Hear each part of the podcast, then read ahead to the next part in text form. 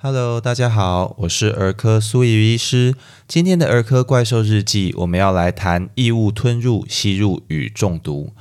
对儿童与婴幼儿来说，日常生活的环境充斥着许多危险。从厕所的清洁剂、闹钟的纽扣电池、衣柜里的樟脑丸、地上的硬币，甚至是晚餐的一颗花生，都可能对他们造成严重的生命威胁。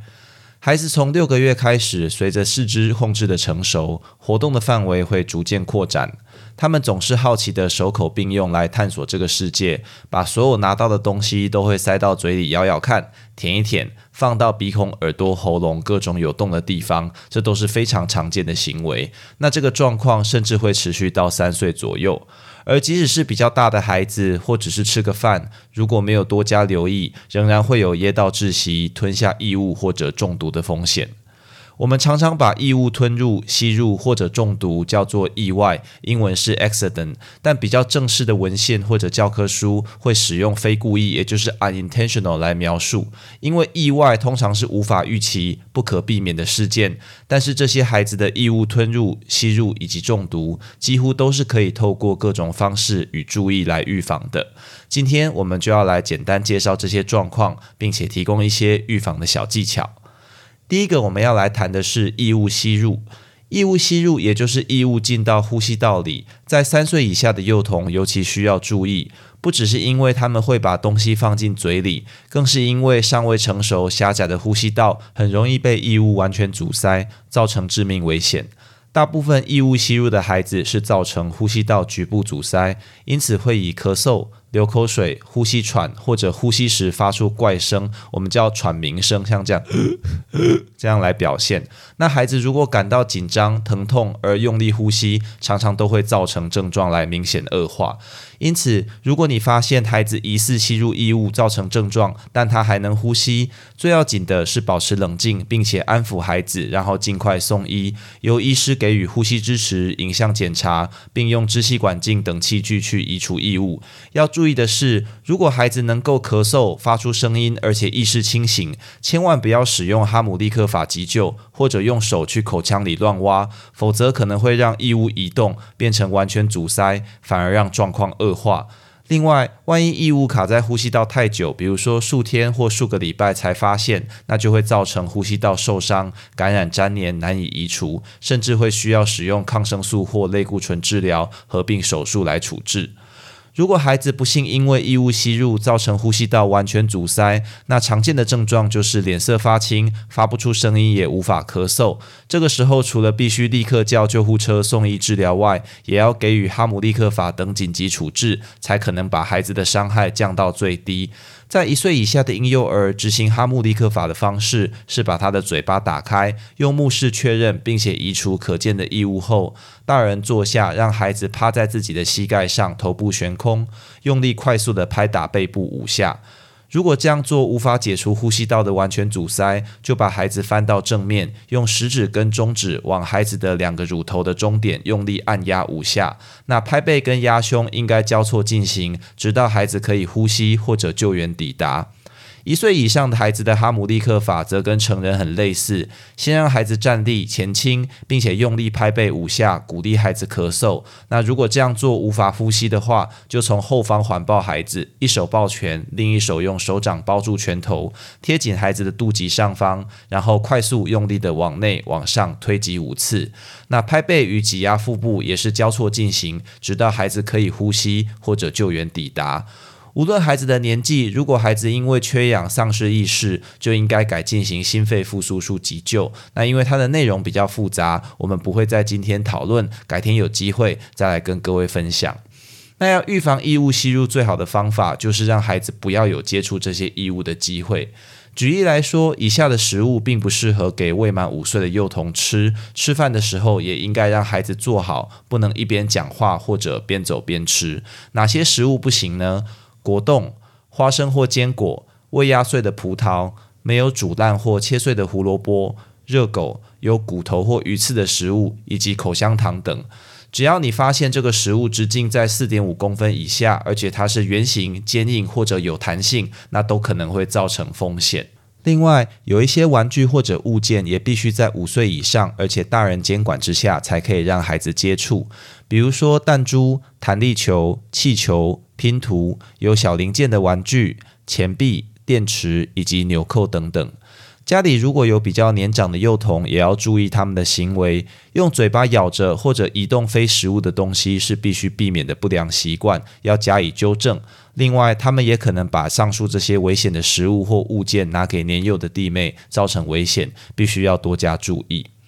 那第二个我们要来谈的是异物吞入。异物吞入，它讲的就是不是食物的东西进到了消化道。跟异物吸入不同的是，大部分的异物吞入其实是没有症状的，常常是爸爸妈妈直接看到孩子把怪东西吞了下去，或者发现少了个硬币、纽扣或电池，才把孩子带来就医。所有吞入异物的孩子都应该要仔细的进行身体与影像检查，尽可能去确认异物的位置、大小以及种类。如果孩子有一些肠胃道阻塞、发炎的症状，比如说像发烧、吞咽困难、恶心、呕吐、腹痛，那就必须用内视镜或者手术，尽快把异物移除。即使就医的时候是没有症状，有一些特别的异物，因为会造成消化道的严重伤害，也是必须尽早移除的。比如说哪些呢？尖锐或者长度超过五公分、宽大于两公分的异物可能会穿出或者卡在消化道内，必须要尽早移除。那电池，尤其是纽扣电池，会贴紧在消化道，放出电流或者渗漏出化学溶剂，造成黏膜损伤，应该要尽早移出。吞入两个以上的磁铁，尤其是强力磁铁，它的正式名称是铝磁铁或铝铁硼磁铁。那这个磁铁会彼此吸引，造成消化道的损伤或者穿孔，应该要尽早移出。最有名的例子就是巴克球哦，那这个玩具其实相当危险，如果吞到两颗以上，它彼此吸引的力道很强，就会让肠胃道穿孔，千万不可以拿给五岁以下的孩子玩哦。那另一个是吞入高吸水性树脂，比如说园艺保水的水晶宝宝，或者是放在水中会长大的一些恐龙啊、娃娃这些水胀玩具。这个特别的材质可以吸收体积三十到六十倍的水分来膨胀，在消化道中简直就是个造成阻塞的巨大灾难，必须要尽早移出。如果吞入的异物不在我们前面讲的这些高风险之列，那孩子也没有任何症状，比如说像硬币，只要确定没有卡在食道内，通常不用勉强用内视镜夹出，可以做影像检查，并且追踪观察粪便，大多会在几个礼拜内自己排出来。预防异物吞入的原则，除了食物是正常的消化道内容物外，跟异物吸入相同，不可以让未满五岁的幼童去接触这些危险的物件。由于大多的异物吞入并不会有立即性的危险，除了尽速就医外，你要避免自己帮孩子催吐或者用手在口腔乱挖，这样反而会让异物跑到呼吸道，变成更危险的异物吸入哦。那最后一个我们要来讲的是中毒。儿童或婴幼儿除了会因为好奇心不小心吃下毒物或药物外，比较大的儿童或者青少年也可能会刻意服毒或者吃下过量的药物。由于中毒或者药物滥用的处理，必须要看毒物、药物的种类以及吃下后的时间、症状去做一些全盘的考量，属于医疗的专业，所以我们不会在这边做详细的讨论。取而代之的，我们要来破除一些常见的迷思，并且提供预防的小技巧。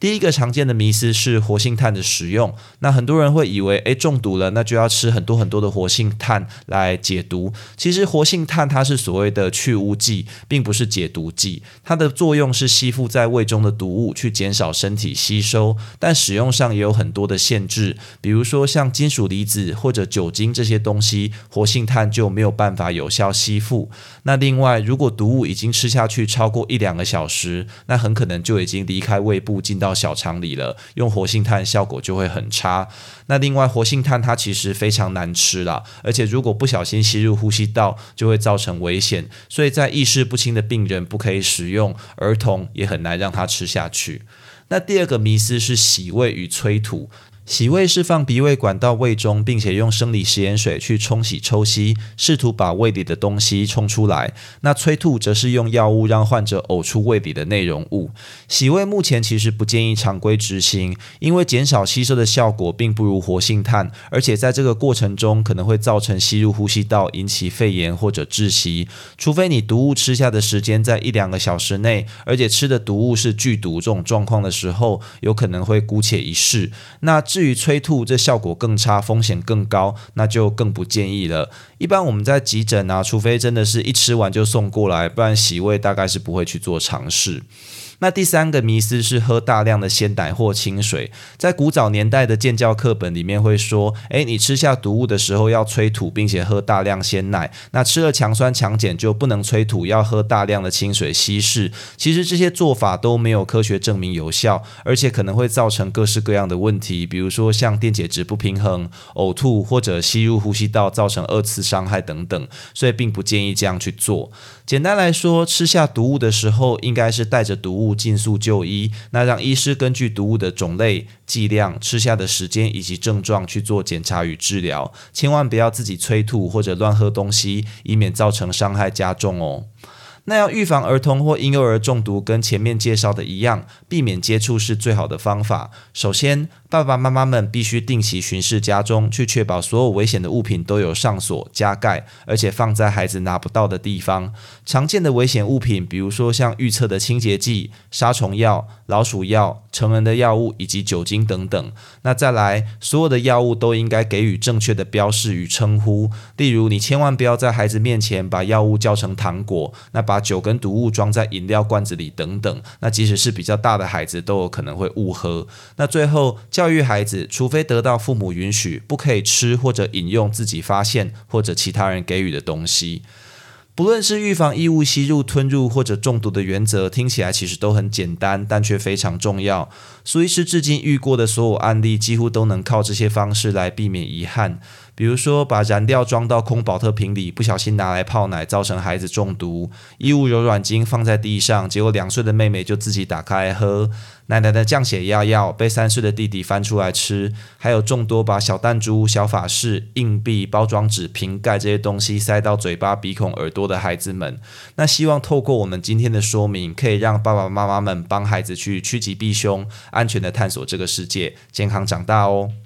以上就是今天的全部内容。如果你喜欢本频道，欢迎按下关注、订阅，并且分享给你周遭的亲朋好友，这样就能收到本频道的最新通知，也让苏医师有动力提供大家更优质的内容喽。我是苏医医师，我们下次见。